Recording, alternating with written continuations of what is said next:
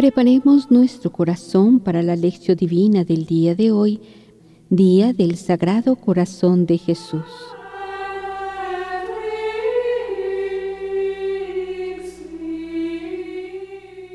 Recordemos que estamos en el tiempo ordinario. La lectura de hoy es tomada de Mateo, capítulo 11, versos del 25 al 30.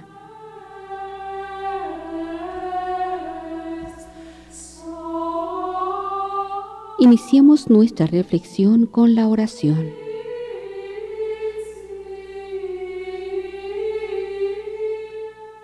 Concédenos tu ayuda, Señor, para que el mundo progrese según tus designios. Gocen las naciones de una paz estable y tu iglesia se alegre de poder servirte con una entrega confiada y pacífica. Por Cristo nuestro Señor. Amén.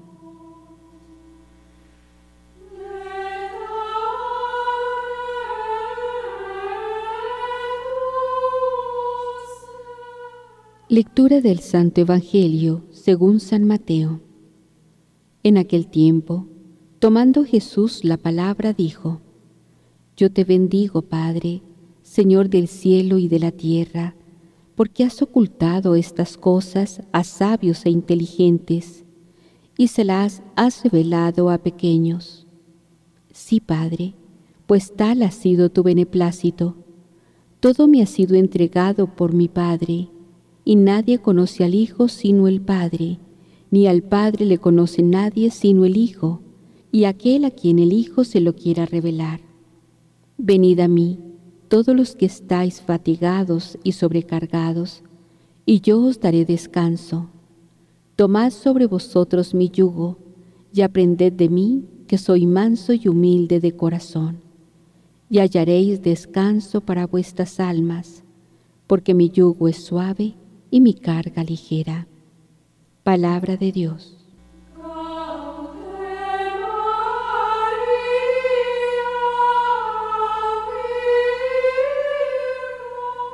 Reflexión.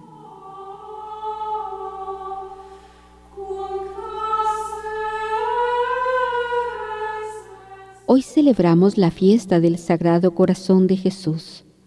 En el Evangelio escuchamos la invitación de Jesús. Aprended de mí, que soy manso y humilde de corazón. El Evangelio muestra la ternura con que Jesús acoge a los pequeños. Él quería que los pobres encontrasen en Él paz y descanso.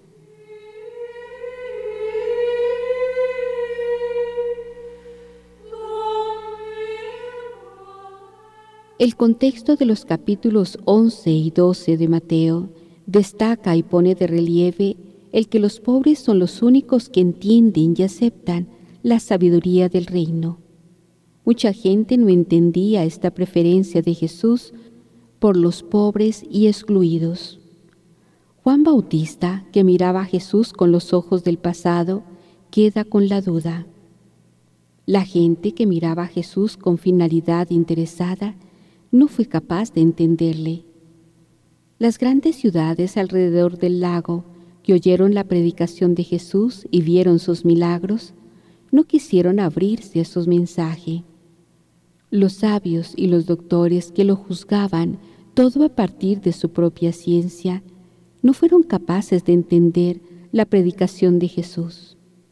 Ni sus parientes le entendían. Solo los pequeños le entendían y aceptaban la buena nueva del reino. Los otros quieren sacrificios, pero Jesús pide misericordia. La reacción contra Jesús lleva a los fariseos a quererle matar. Le llamaban Jesús de Belcebú, pero Jesús no miró atrás. Siguió asumiendo la misión de siervo descrita en las profecías. Por causa de esto fue perseguido, condenado a muerte.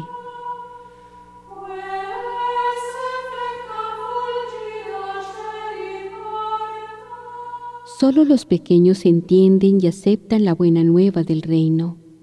Jesús reza así. Yo te bendigo, Padre, Señor del cielo y de la tierra, porque has ocultado estas cosas a sabios e inteligentes y se la has revelado a pequeños. Sí, Padre, pues tal ha sido tu beneplácito. Los sabios, los doctores de aquella época, habían creado una serie de leyes que ellos imponían al pueblo en nombre de Dios. Pensaban que Dios exigía del pueblo estas observancias, pero la ley del amor, traída por Jesús, decía lo contrario. Lo que importa no es lo que hacemos para Dios, sino lo que Dios en su gran amor hace por nosotros. La gente entendía el hablar de Jesús y quedaba contenta. Los sabios pensaban que Jesús estaba en el error. No podían entender esa enseñanza que modificaba la relación de la gente con Dios.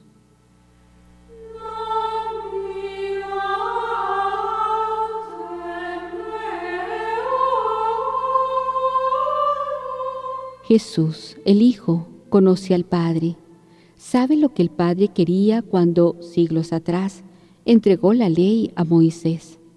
Aquello que el Padre nos quiere decir, lo entregó a Jesús, y Jesús lo reveló a los pequeños, porque éstos se abrieron a su mensaje.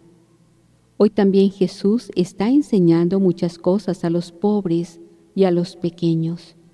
Los sabios e inteligentes hacen bien en ser alumnos de los pequeños.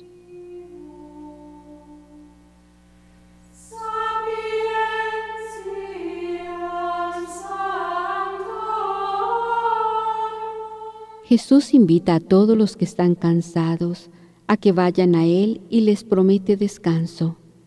Es la gente que vive cansada bajo los impuestos y las observancias exigidas por las leyes de pureza.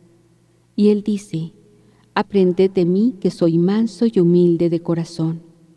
Muchas veces esta frase fue manipulada para pedir al pueblo sumisión, mansedumbre y pasividad. Lo que Jesús quiere decir es lo contrario.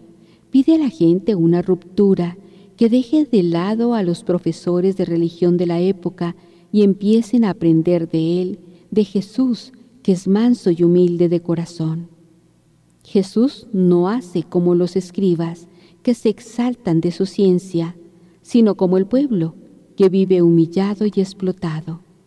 Jesús, el nuevo Maestro, sabe por experiencia lo que pasa en el corazón de la gente y del pueblo que sufre.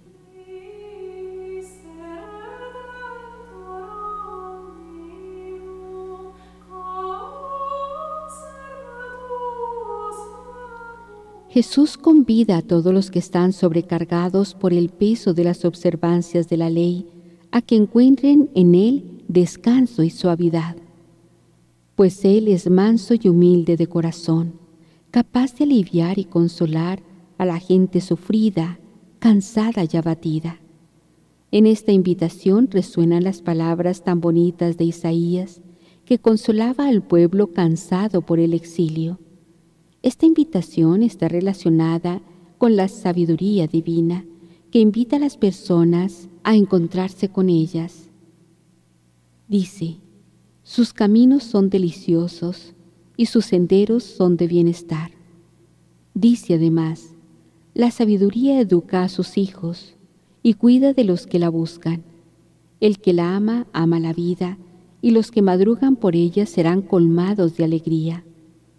Esta invitación revela un rasgo muy importante del rostro femenino de Dios, ternura y acogida que consuela, revitaliza a la persona y la lleva a sentirse bien. Jesús es entrañas y seno materno que el Padre ofrece al pueblo cansado.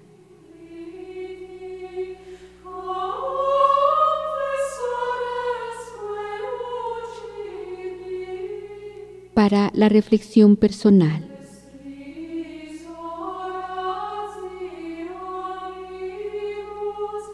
¿Qué es lo que te causa tensión y lo que te da paz?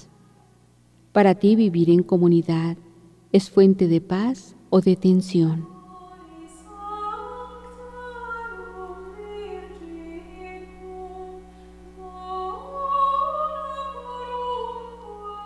Estas palabras de Jesús ¿Cómo pueden ayudarnos a ser un lugar de descanso para nuestras vidas?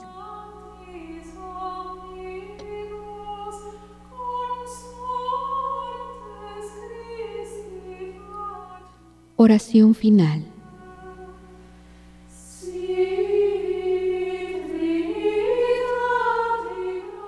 Yahvé es clemente y compasivo, lento a la cólera y lleno de amor. No se querella eternamente, ni para siempre guarda rencor. Salmo 103, 8, 9.